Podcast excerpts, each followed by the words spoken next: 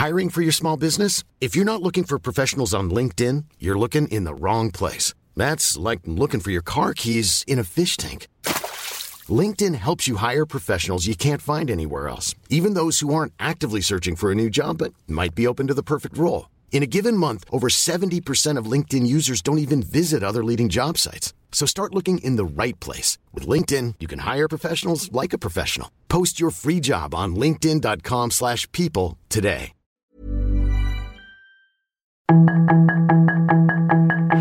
Tarde a tarde, lo que necesitas saber de forma ligera con un tono accesible. Solórzano, el referente informativo.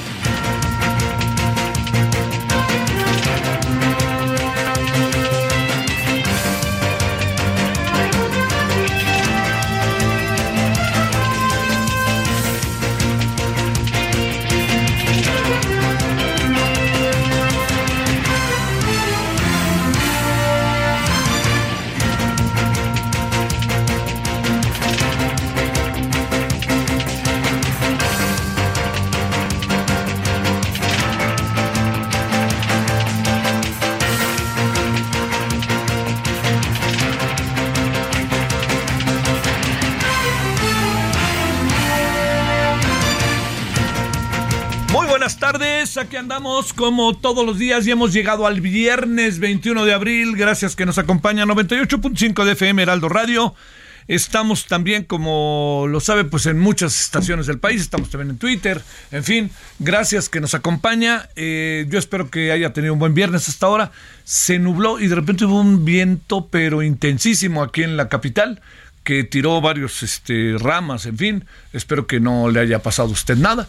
Y este, pero no solamente eso, hay muchas cosas. También en, en el norte del país se llovió un poco, aunque no hace mucho, no hace frío, pues, este, en fin, pues propio de la, de la época, diría yo, ¿no? Sin darle, sin darle este, más vueltas al asunto, vientos, etcétera. Bueno, bueno, oiga, eh, le saludo el servidor Javier Solórzano, yo espero que haya tenido, insisto, buen, buen viernes, gracias en nombre de todas y todos quienes hacen posible, eh, quienes hacen posible esta emisión. Bueno, mire, eh, eh, digamos, el, atribulado mensaje, el atribulado uso del lenguaje desde el poder, el poder de la palabra que tiene el presidente, de repente lleva a, este, a expresiones que en verdad, en verdad, a mí me parecen muy delicadas, ¿no? Son corruptos los de la corte. ¿Con qué, ¿Con qué base lo dice? Si son corruptos, ¿por qué no los denuncia? ¿Por qué no va y le dice a su abogado, para todo lo que hace el aparato legal del, de Palacio Nacional y todos los aparatos que tiene, pues vaya y diga, el señor fulano de tal y la señora fulano de tal son corruptos, porque yo sé que están... Espéreme, pero si el presidente no le dicen lo que él quiere, se enoja. Eso no está bien para gobernar. No está bien para gobernar. No les conteste ni el teléfono, les dijo ya a, este, a, sus- a su equipo si les hablan de la corte. Fíjense. A ese nivel ya parece hasta infantil, ¿eh? la verdad, pero si se trata de un país no lo es. Y el presidente dice que trataron de negociar en lo oscurito.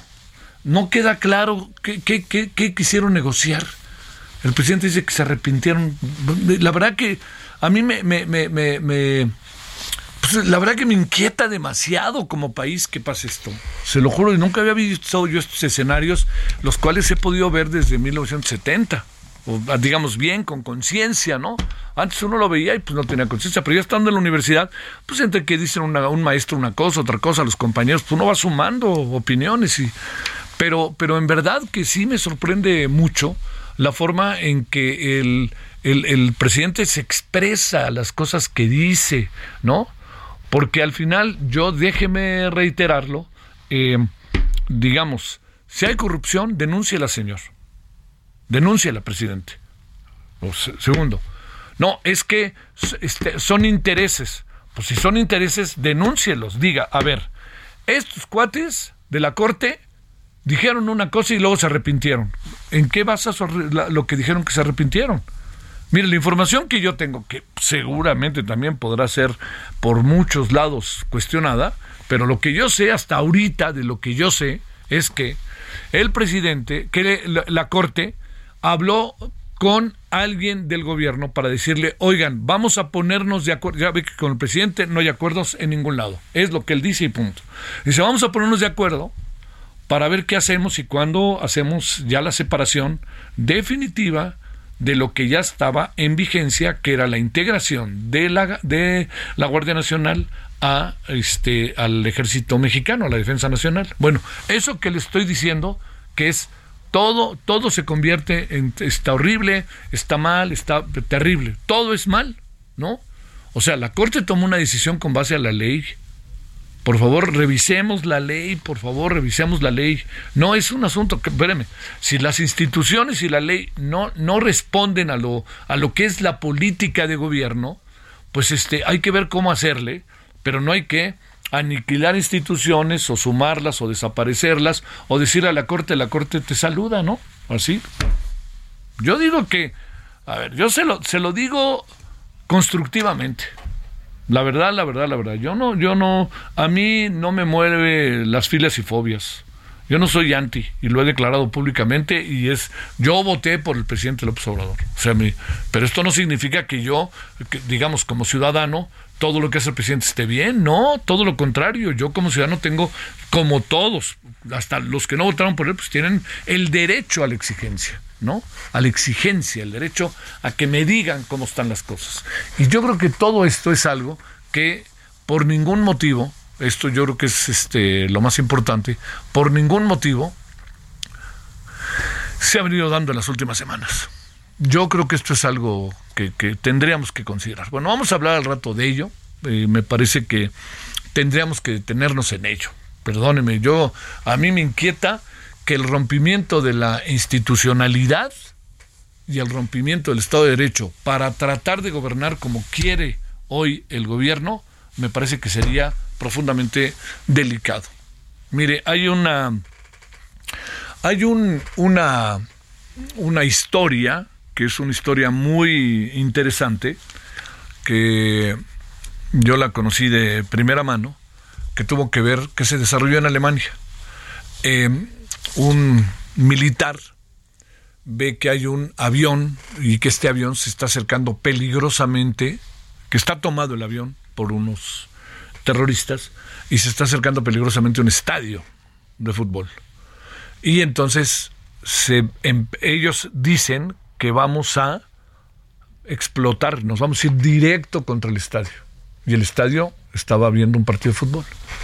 Entonces lo que sucede es que hay un militar que tiene que decidir qué hago.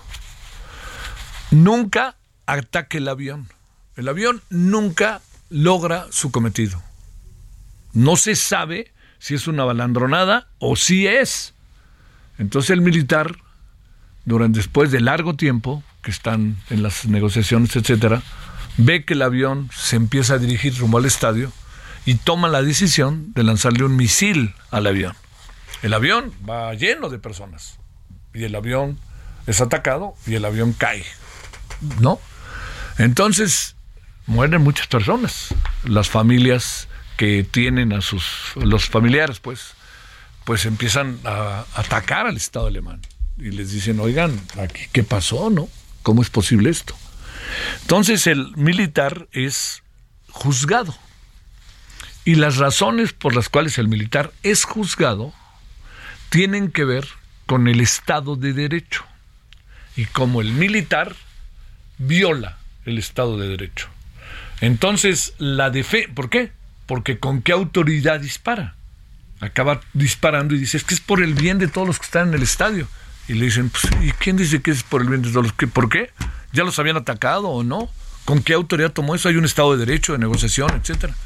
Entonces, los abogados se enfrascan verdaderamente en un... Es, un agarrón realmente muy interesante sobre el Estado de Derecho, sobre las leyes. Las leyes, aunque no nos gusten, se tienen que cumplir hasta que no las cambiemos.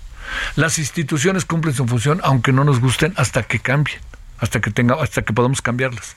La Constitución nos rige cambiar la constitución es un asunto que le compete a la sociedad, pero es un proceso.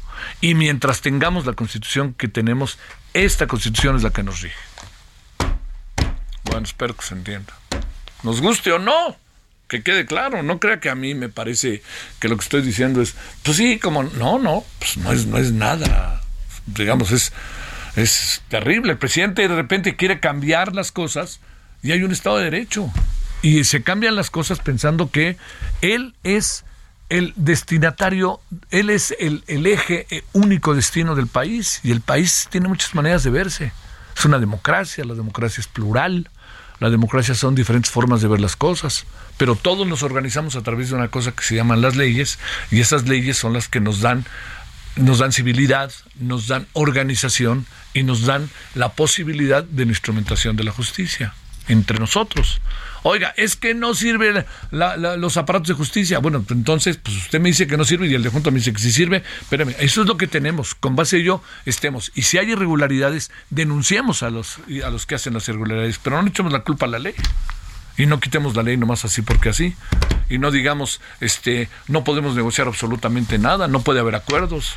Pues espérame, pues la democracia es eso. Entre usted y yo, gente que se me acerca, que no está de acuerdo en lo que yo digo, pues dialoga uno, ¿no? Y a lo mejor no nos ponemos de acuerdo, pero dialoga y uno dice, bueno, yo lo veo así, yo lo había asado. Y cada quien se lleva lo que cree. Pero bajo la óptica del presidente, el presidente no puede gobernar bajo el voy derecho y no me quito. Porque cada vez se van sume y sume y sume circunstancias que se vuelven delicadas para la sociedad. hay secuelas, hay consecuencias. Bueno, esto lo he estado eh, conversando con diferentes personas, en el Senado, en la Cámara de Diputados, en universidades. Lo he digo, lo platico, yo lo escucho, yo doy mi opinión, otros dan su opinión, muchos eh, no están de acuerdo, otros muchos sí están de acuerdo y me dicen, pues es que estamos en un riesgo alto en este sentido, ¿no? Bueno, bueno, ¿qué le dijo? Yo entiendo que esto es además muy controvertido y también entiendo que esto es delicado es delicado per se, pero no perdamos de vista la constitucionalidad, las instituciones y el Estado de Derecho. No lo perdamos. Eso nos rige. Queramos o no, eso nos rige. Bueno, y en el punto y seguido, le quiero decir que ya ve que la UNAM se quedó en la posibilidad de abrir y de este, tener un expediente ya abierto respecto al tema de la ministra Yasmín este, Esquivel. Bueno, nomás dijo eso un juez. A los cinco minutos la ministra se aventó un nuevo amparo y dijo, este, no hay manera de que se sepa nada respecto al tema de la señora Yasmín Esquivel. Y la UNAM dijo, no estamos de acuerdo, tenemos que hacerlo público, pero respetamos el Estado de Derecho. ¿Sabe qué me llama cada vez más la atención de este caso? Cada vez más. ¿Cuál es el motivo por el cual la ministra se está defendiendo de la manera en que se defiende. ¿Cuál es el motivo? Pues que se sepa, ¿no? Pues lo tal, digo, oiga, si, si obró bien, que se sepa, ya le pidieron su opinión. O sea, o ella cree que la quieren a como dé lugar poner en este, contra la pared. Bueno, yo, la verdad que es un asunto que llama la atención, ¿eh? Yo pregunto, si todo estuviera en buen, eh, eh, todo estuviera bajo los, eh, bajo el régimen de lo que debe de ser una tesis de licenciatura, incluso la maestría, pues yo les diré y les voy, ¿eh? A ver, si quieren vuelvan a hacer el examen, daría algo, ¿no? Pero la ministra se defiende y se defiende. Y está por la opacidad, ¿eh? ¿Qué esconde la ministra? Es un buen momento la ministra para que ponga la cara y diga, ahí les voy. No, ahí les voy a ver, espérenme, yo y yo, pero nada, ¿no? Y sigue siendo ministra de la Corte y sigue, como se vio en la votación del 8-3 el otro día, pues defendiendo lo que ella cree con base a la ley, pero también inevitablemente se piensa en su cercanía con el presidente. Fíjese lo que son las cosas, no son como los de antes, pero a veces, ¡uh! las cosas que pasan, ¿eh? Bueno, y cierro con otra cosa. Yo a lo largo del día he escuchado muchas cosas y usted también seguramente sobre la venta del avión. El presidente dice que hay una falla de origen y que por eso bajó el precio. Yo lo que quiero decir es, si hay una falla de origen, ¿por qué no se denunció? Eh? Porque el avión violaba. El presidente Peña Nieto volvió en él. Hizo un buen rato, hasta el último día de su sexenio se subió ahí al avión, al G20. Entonces, espérenme, si había ahí algo, se debe haber denunciado. Que por eso bajó el precio. No quiero, este, yo le diría que, que, es una baja de precio total. Yo no estoy, no tengo muy claro el tema del avión, se lo confieso, ¿no? Porque es un avión que sí me pregunto si hoy en día tiene que, debe tener tanto lujo. La verdad que no, no me, no me acabo por quedar claro, ¿eh? Se lo digo en serio. Yo no sé si debiera de tener tanto lujo. Pero es un avión que se había comprado, que pudo haber sido utilizado de muchas maneras, pero se manoseó tanto que una rifa que nunca quedó claro, ¿eh? Me digan lo que me digan. Que el avión se tenía que pagar mucho. Se convirtió en una suerte de. Hasta, perdóneme, ¿eh? que no se me ofenda mucha gente, pero desde acá se ve como un capricho. Ahora todo el mundo dice, ya ven, por fin se vendió, objetivo cumplido. Es que no lo vean así. Vean más bien todo el proceso que esto suscitó, ¿no? Todo lo que pasó, eso es lo que hay que ver. Qué bueno que ya se vendió. Yo pienso que qué bueno que ya se vendió, ¿eh? Yo creo que, la verdad, como lo dije anoche en, el, en, en, Heraldo Televisión, yo creo que el presidente se quita un peso de encima. Realmente se quita un peso de encima. El asunto es cuál fue el costo de quitarse el peso de encima. Ese es lo que nos están preguntando mucho que digamos. Bueno, ¿Por qué? Pues porque estamos en el voy derecho y no me quito. Bueno, 17, 16 en hora del centro. Yo deseo que esté, que esté pasando un buen día, que haya este, eh, hoy tenido un buen viernes, que ya se acerca el fin de semana. Se pone bueno el fin de semana, hay muchas cosas, muchas actividades. El domingo es el día del libro, el día de San Jordi. Porque fíjese, Miguel de Cervantes no murió el 23 de abril, murió tres o cuatro días antes. Pero pues parece que se acabó determinando que su fallecimiento fue el 23 de abril. Pero, oiga, es una maravilla el próximo domingo. Es un día de libros. Hay exposiciones, hay ferias de libro. En la UNAM hay una muy padre. En el centro de la ciudad hay otra muy padre. Echémonos para allá. Démosle, este, démosle al libro lo que se merece, que es de esos actos de lo más íntimo que puede tener un ser humano. El libro y yo. Y uno escoge lo que lee.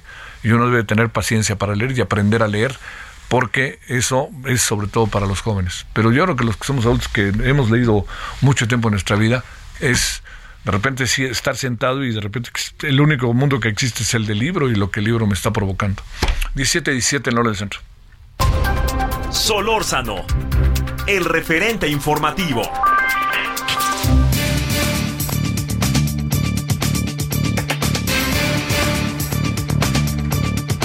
Que sobre el debate de ayer se lo dice alguien que está en eso muy a menudo, afortunadamente, complicado.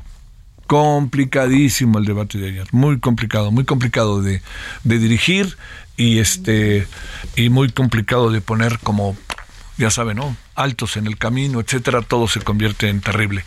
Pero ya, ahí está la evaluación de mucha gente y ahí quedémonos. Bueno, vámonos con Armando Alatorre, geólogo experto en minería. Armando, te saludo de nuevo con gusto. ¿Cómo has estado? Bastante bien, don Javier. Buenas tardes, a sus órdenes, como siempre. A ver, este. Eh, déjame plantearte, Armando. ¿Qué piensas de lo que al final ya se decidió respecto a la ley minera o en apariencia ya se decidió? Pues bueno, es una decisión ahorita de la primera de las cámaras, todavía faltaría el proceso complementario que pudiera tener cambios o no, no lo sabemos. Este, bueno, pues fue algo trabajado fast track, realmente como, como, pensábamos que podía llegarse a dar. Mate, perdón. Adelante, adelante, adelante, te escuchamos. Ah, eh, perdón, este, es algo que salió en Fast Track con algunos cambios, con algunos ajustes ahí de último minuto que debemos presuponer que los señores legisladores no tuvieron tiempo de poderlos eh, leer completamente. El, documento final que se autorizó son 84 páginas que creo que tuvieron dos horas para leerlo al mismo tiempo que estaban votando otras cosas anteriores. Y bueno, en, en, en síntesis, eh, la parte de la reducción de tiempo de las concesiones no fue tan severo como se planteaba originalmente, quedó ahí en, en un punto medio, pero sigue habiendo todavía muchos puntos este, que, no, que no queda claro qué va a suceder con esos. El primer ejemplo que se me ocurre es simplemente se habla de que toda la exploración ahora la va a hacer el Servicio Geológico Mexicano, que tiene un presupuesto que el día de hoy, que es como una sexta parte de lo que gasta la industria privada en exploración todos los años. Entonces, pues por lo menos en el, en el, en el corto, mediano plazo, pues parece ser que la exploración va a estar bastante detenida. podríamos también presuponer que, bueno, le, van a, dar más presupuesto al, servicio para que pueda atender todas estas cosas, pero pues no creo que se den de la noche a la mañana, entonces habrá que ir viendo eso, ¿no? A ver, ¿qué, es lo que te, ¿qué es lo que te deja, Armando, más inquieto de lo sucedido? Pues el, el, el, asunto de ver todos estos cambios así, fast track, rápido, fue lo mismo que pasó hace un año. Eh, posiblemente recuerdas que el cambio de, de la ley minera para el tema de pelitio salió entre Palacio Nacional y Diario Oficial por algo así como 50 horas nada más. Este no ha sido tan rápido, pero como que pues me queda el sabor de que pues hace falta que se metan un poquito más los señores a conocer, a, a detallar, a entender de qué se trata la industria. A ver, este ¿Qué le pasará a la industria y qué tanta trascendencia puede tener lo que hoy ha surgido como la posible inconformidad dentro del marco del TEMEC que presentaría, eh, presentaría Canadá? Pues mira, esa es una posibilidad porque pues sí están hay un cambio en las reglas y este posiblemente haya por ahí algunas cosas a discutir es, es factible pero esto pues, eran de los puntos que se habían visto ya desde antes, ¿no? Desde que, salió la iniciativa hace casi un mes, este, se veía que existía esa posibilidad. Claro, no había pasado nada porque pues era una iniciativa. En este momento que ya es una primera aprobación, pues a lo mejor empezamos a ver señales un poquito más específicas. Este, la otra cosa que te planteo, ¿cuál empieza a ser la reacción de la industria? Con base a esto, que todavía falta un poco de camino, ¿no? Pero que, ¿cuál es la reacción de la industria? pues mira, ahorita el, el, el, asunto es, bueno, ya está hecho esta parte, ahora hay que ver y que trabajar, acercarnos con los señores senadores para tratar de transmitir otra vez estas ideas que lleguen bien y que tengamos al final un cuadro normativo pues que funcione bien para todo el mundo, para el gobierno, para la sociedad, para la industria, ¿no? Sí. De todo lo aprobado, Armando, ¿qué es lo que exactamente tú dirías? A ver, esto no tenemos que este, aprobarlo, tenemos que pensarlo, meditarlo, reflexionarlo. ¿Cuál sería esa área que tú consideras la más delicada? Pues mira, eh, la más delicada es esto que te mencionaba yo de la exploración por el servicio geológico, y por otro lado, se quedaron incongruencias que creo que ya habíamos platicado tú y yo, por ejemplo, entre las entre los plazos de las concesiones de agua y las concesiones mineras, que los números simplemente no concuerdan. Entonces, pareciera que va a haber un tiempo donde vas a tener una concesión minera, pero no vas a tener concesión de agua. Entonces, ¿cómo le haces? Sí. Y eso, pues, definitivamente podrá, tal vez, eventualmente, detener inversiones, ¿no?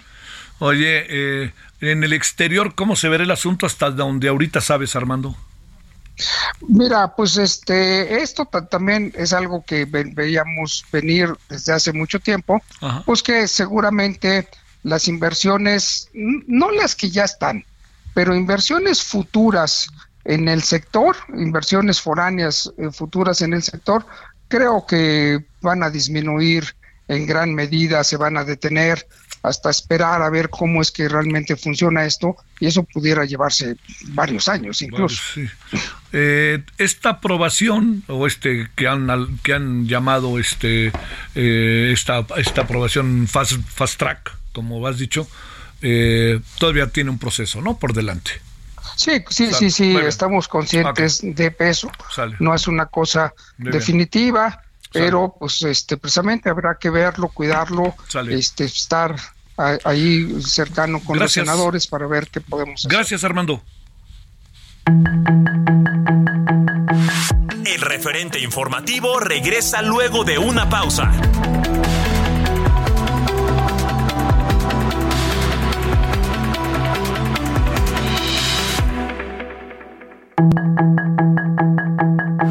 Estamos de regreso con el referente informativo.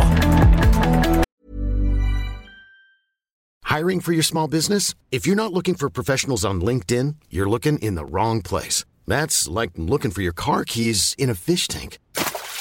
LinkedIn helps you hire professionals you can't find anywhere else, even those who aren't actively searching for a new job but might be open to the perfect role. In a given month, over 70% of LinkedIn users don't even visit other leading job sites. So start looking in the right place. With LinkedIn, you can hire professionals like a professional. Post your free job on linkedin.com slash people today.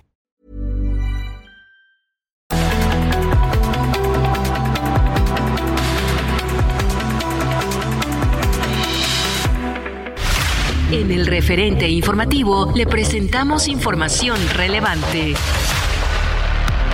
La Comisión Federal para la Protección contra Riesgos Sanitarios citó al grupo directivo del fabricante farmacéutico Psicofarma SADCB a sala de situación, donde entregó la actualización del reporte de cumplimiento y propuso una ruta regulatoria que solvente las irregularidades en la fabricación de medicamentos controlados. Cofepris estableció que la ruta regulatoria que tiene el objetivo de lograr la liberación de medicamentos seguirá el principio de liberación útil para el abasto nacional. Esto significa que dará prioridad a los de mayor impacto en el abasto e iniciará con las claves de alta prioridad en el suministro al sector público y privado. Difieren audiencia de Francisco Garduño, titular del Instituto Nacional de Migración, por la muerte de 40 migrantes.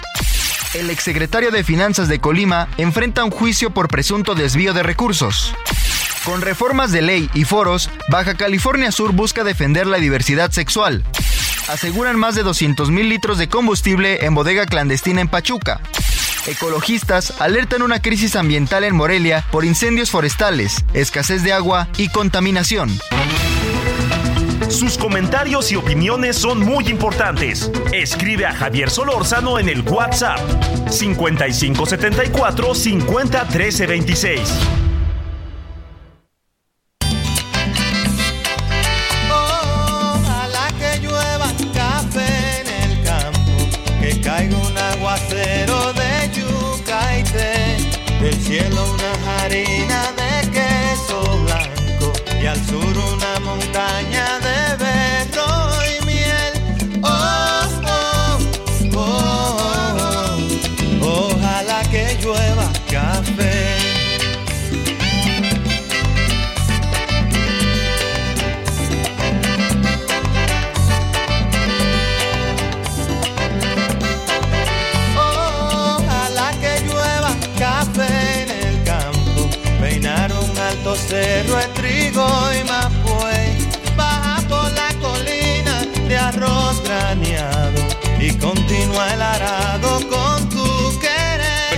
Día de la Tierra y escuchemos Ojalá que llueva café, que es este el siempre escuchable en sus canciones, que quede claro, Juan Luis Guerra. ¿Sale? A ver qué le parece. Venga la tarde.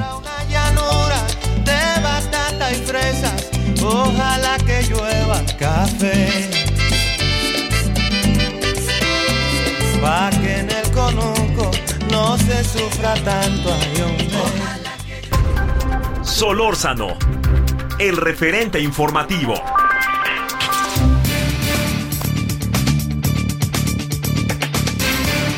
Antes de ir a la, a la siguiente conversación, a ver, ahí me dijeron dos cositas en el Twitter.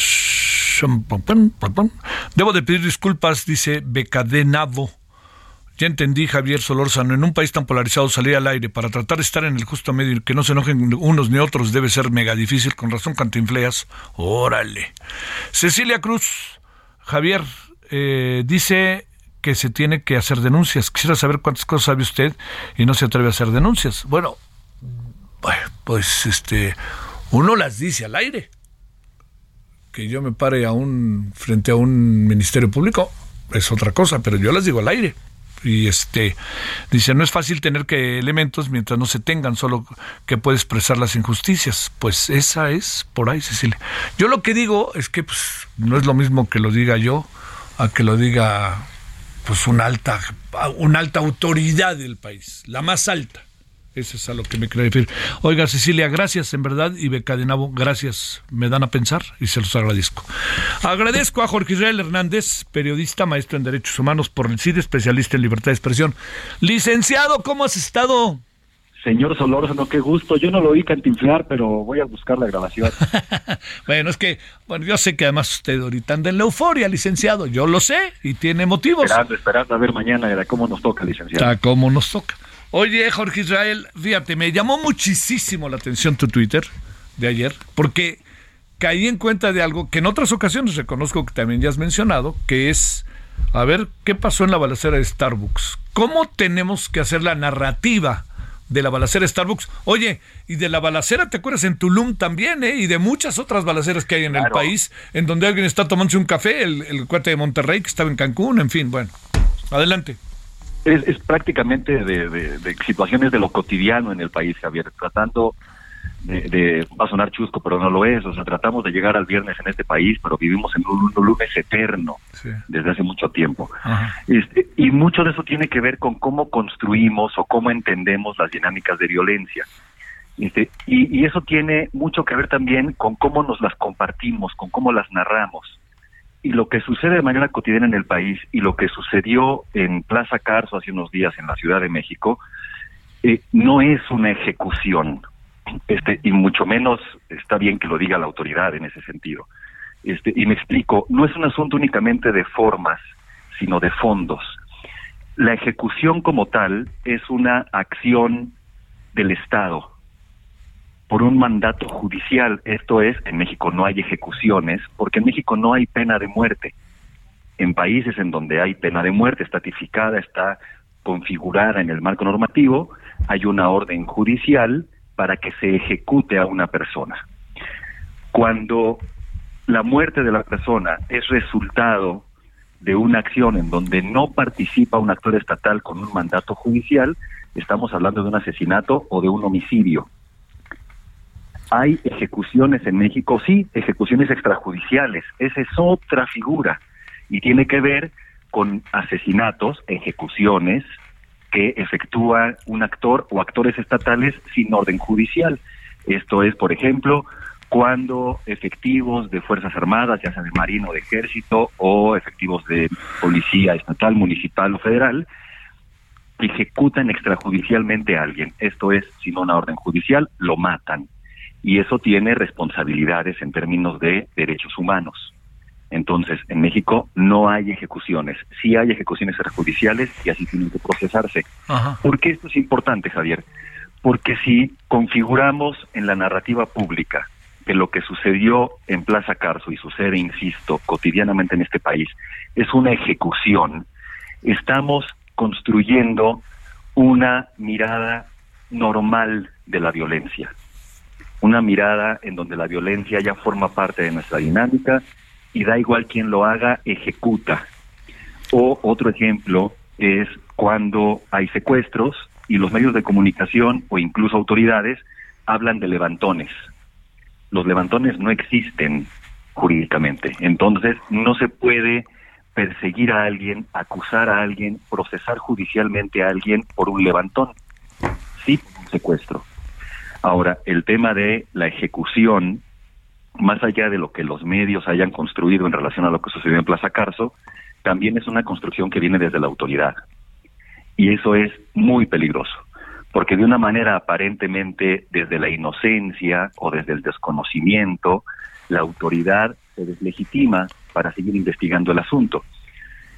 Y aquí viene la segunda parte que me preocupa de lo sucedido y del discurso del secretario de Seguridad Pública de la Ciudad de México. No únicamente se habló de una ejecución, lo que pasa y construye lo que ya hablábamos hace unos minutos, sino que también se da por hecho que la persona asesinada tiene vínculos de algún tipo con el crimen organizado. Eso no le corresponde al secretario de Seguridad Pública determinarlo, ni siquiera divulgarlo. Eso tiene que ser consecuencia de una investigación que tendría que hacer, esperemos, la Fiscalía General de Justicia de la Ciudad de México. Oye, eh, ¿y por qué nos hemos metido en este uso del lenguaje? ¿Qué, presumes que hay detrás de él? Pues mira, insisto en la normalización. Lo que sucede es que a través del lenguaje también los, crímenes, los crímenes, los grupos delincuenciales, el narcotráfico, llamémosle como queramos, también van ocupando espacios de vacío estatal y van ocupando también funciones en lo práctico y en lo narrativo.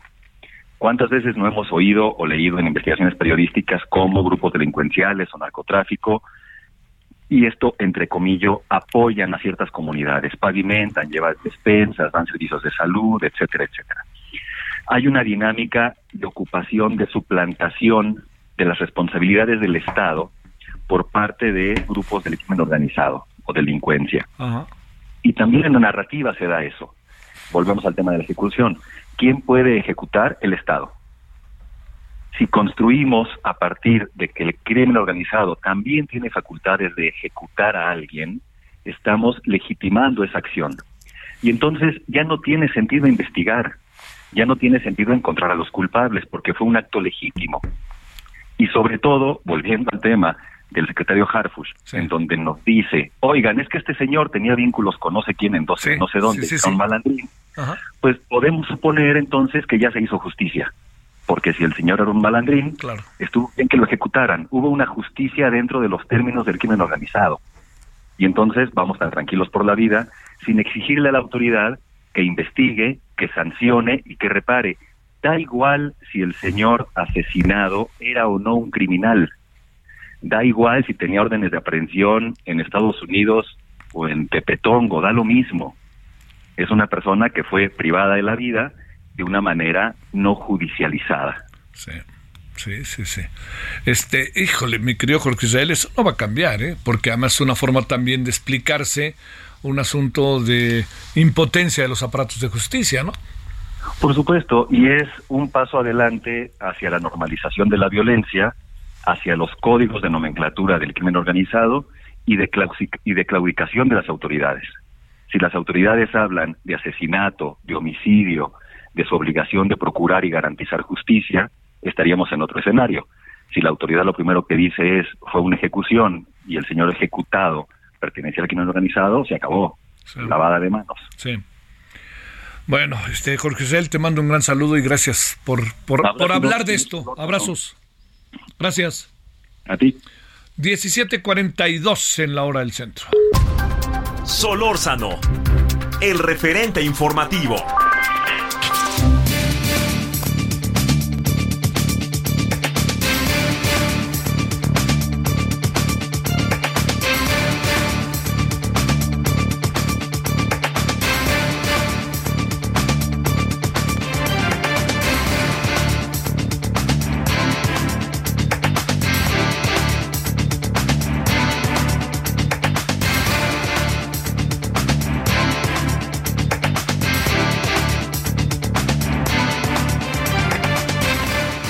Aquí andamos a las 17.43 en la hora del centro. Con enorme gusto, pero con temas bastante escabrosos y siempre importantes, sobre todo por cómo se van dando las cosas en el país y hacia dónde vamos, que es algo que me he permitido últimamente reflexionar con usted hacia dónde vamos. No voy a hacer que acabe el sexenio y abramos la caja de Pandora auténticamente qué mejor, en serio que se lo digo, que tener la oportunidad de conversar con Mauricio Merino, analista político e investigador de la Universidad de Guadalajara, columnista del periódico El Universal, eh, acaba de ser organizador de un encuentro sensacional por la paz. Bueno, hoy lo tenemos en la línea y le agradezco profundamente que esté con nosotros.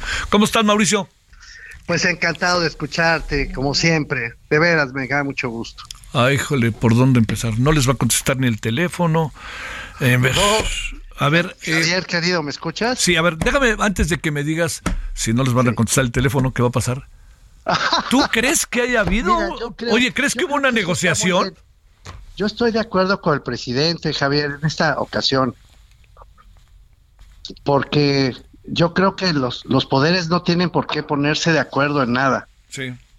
¿Me escuchas? Sí, Perdón. Perfectamente, perfectamente. ¿Me escuchas bien? Perfectamente, Mauricio. Nada, estaba yo diciendo que estoy de acuerdo con el presidente, porque no tienen por qué contestarse el teléfono, no tienen por qué ponerse de acuerdo, no tienen por qué irse a cenar, ni platicar, ni nada. No son amigos, son dos poderes. Los poderes se contrapesan. Punto. Uno cumple su labor y el otro cumple también su labor. A mí lo que me da vergüenza es que con el Senado y con los diputados de Morena sí se vayan a cenar y sí se hablen por teléfono y sí se reúnan y sí coman. Eso es vergonzoso. Lo que tendría que suceder es lo que dijo el presidente, ni por teléfono, todos a su trabajo. Per- Permíteme utilizar una expresión técnica. Sí. Cada chango a su mecate, querido Javier. Así Sí. que estamos de acuerdo el presidente y yo esta vez, completamente de acuerdo. A ver, te pregunto, eh, ¿especula sobre si hubo una negociación o no hubo una negociación? Y si hubo una negociación, ¿quién la, No. pu- ¿quién la pudo haber hecho de parte de la Corte? No, yo creo, Javier, que lo que sucedió es que algún ministro, alguna ministra consideró que las cuestiones administrativas, que obviamente no corresponden a su órbita de influencia, probablemente tenían que ser revisadas con quien tiene la responsabilidad de cumplir su sentencia.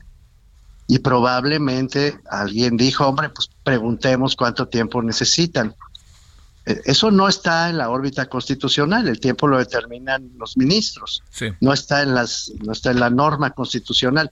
Fueron amables, pero ser amables no equivale, querido Javier, a someterse al, al dictado del poder ejecutivo. Son otro poder y yo es- insisto en sostener mi tesis. Ojalá lo que acaba de decir el presidente se cumpla ya de aquí para el Real por el resto de nuestra historia.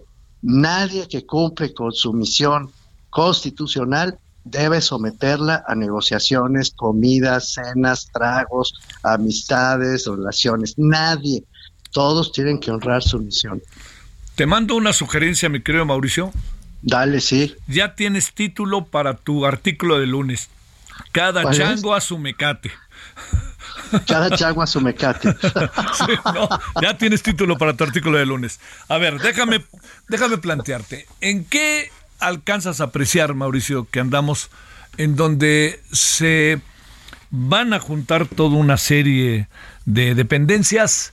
Se declara en quiebra la, este, la- el fomento rural, se declara en quiebra Notimex, eh, y además de todo eso, una institución como Cipina, ayer hablábamos con gente de esta que está trabajando en ello, se acaba en este momento este, Sí. integrando, y además de que se integra, eh, el asunto es que la mandan al, todo indica al DIF. A ver, ¿qué anda pasando en el ejercicio del poder? Y al mismo tiempo el INEGI, la, mismo. el- la, Es INEGI, la- la INEGI se- es la- bueno, Es la misma lógica, querido Javier, exactamente la misma de la que acabamos de hablar. a ver. Para el señor presidente de la República, no hay órganos profesionales acreditados que están encargados de cumplir con misiones constitucionales que a su vez deben ser honradas, esas misiones constitucionales, a partir de la garantía de ciertos derechos que están en la Constitución.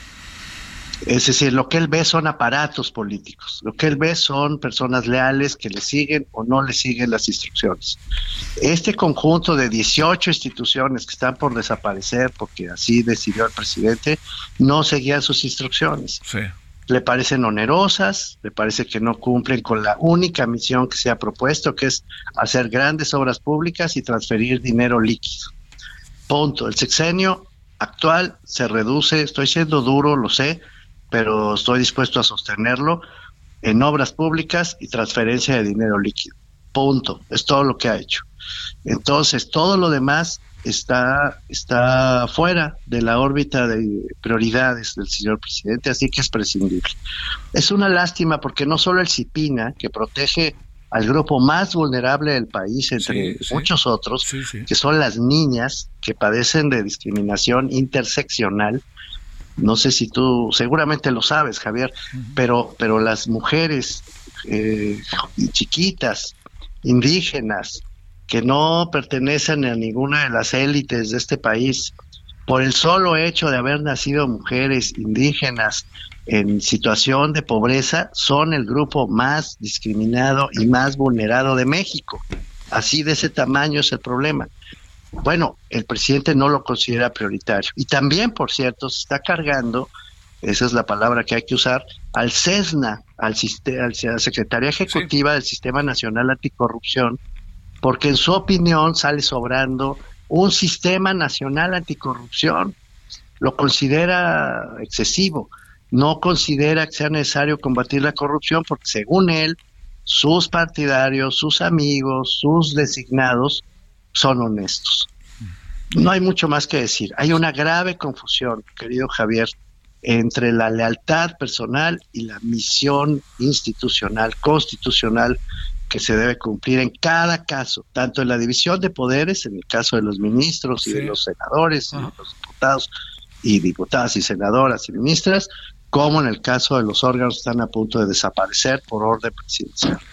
A ver, eh, déjame este, plantearte, en todo este proceso, eh, digamos, armando como el rompecabezas, de lo que empieza a ser ya, ¿no? La, el, el, el, el, rumbo hacia el final del sexenio, aparece una variable que es la de, pregunto, ¿tienes la misma impresión que tenemos varios de que se está cerrando el gobierno a la información y están, el caso del INAI es un ejemplo, eh, que tiene muchas maneras de verse, eh, por cierto, pero el caso también de que aparezca la opacidad y que no se informe de todo lo que se tiene que informar o se esconde información o que se le reserve, en fin, a ver, todo esto, ¿qué piensas, Mauricio Merino? Sí, eh, van a campaña, evidentemente van a querer usar todos los recursos que tengan a la mano para hacer campaña política y para ganar las próximas elecciones. Yo creo que ya de aquí en adelante toda la lógica del gobierno mexicano debe leerse en clave electoral, Javier, sin matices. E, eso es lo que ha hecho el señor presidente toda su vida, es lo que sabe hacer. Ha sido un presidente en campaña todo el sexenio y ahora va a ser un presidente en campaña junto con su partido coincido absolutamente. No tengo ninguna duda de que todo lo que se haga, diga o deje de hacer de aquí a la elección debe leerse en clave de campaña electoral por parte del gobierno mexicano y de su líder indiscutible, que es el señor presidente. No, no tengo dudas sobre eso. ¿Siguen siendo punto y aparte útiles los debates, a pesar de todo lo que se ha dicho de estos dos debates que van Coahuila y Estado de México? Sí, porque por lo menos se entera uno, ¿no? Yo creo que está bien. Sí, eso está bien.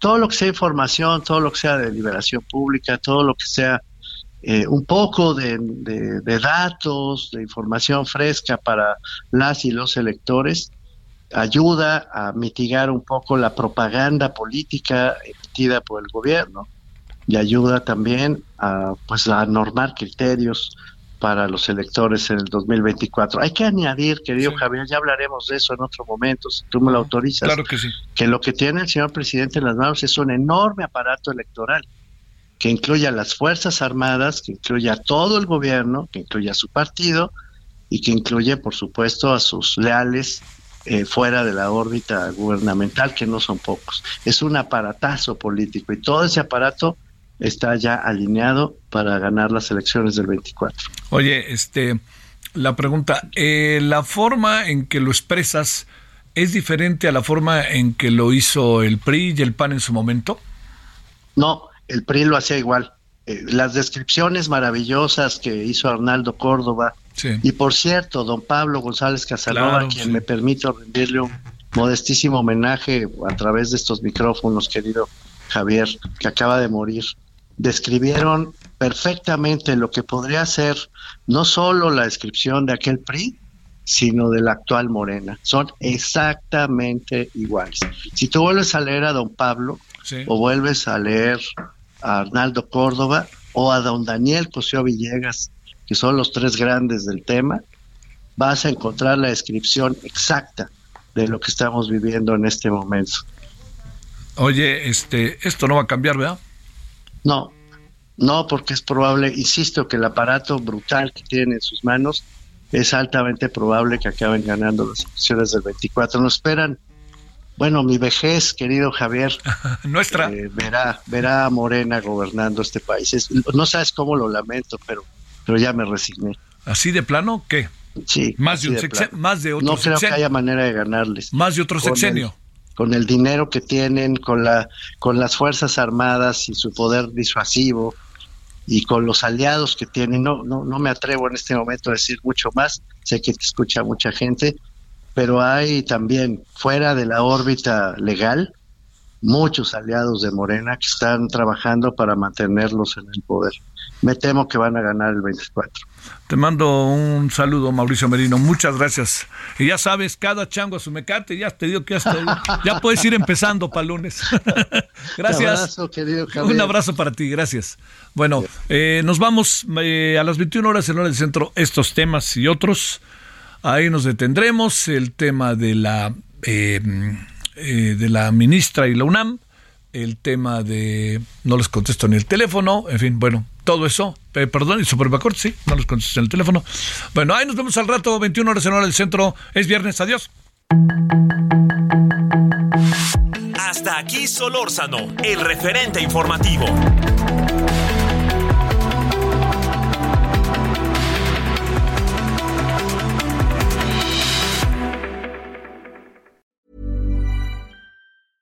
Hey, it's Paige DeSorbo from Giggly Squad. High quality fashion without the price tag. Say hello to Quince.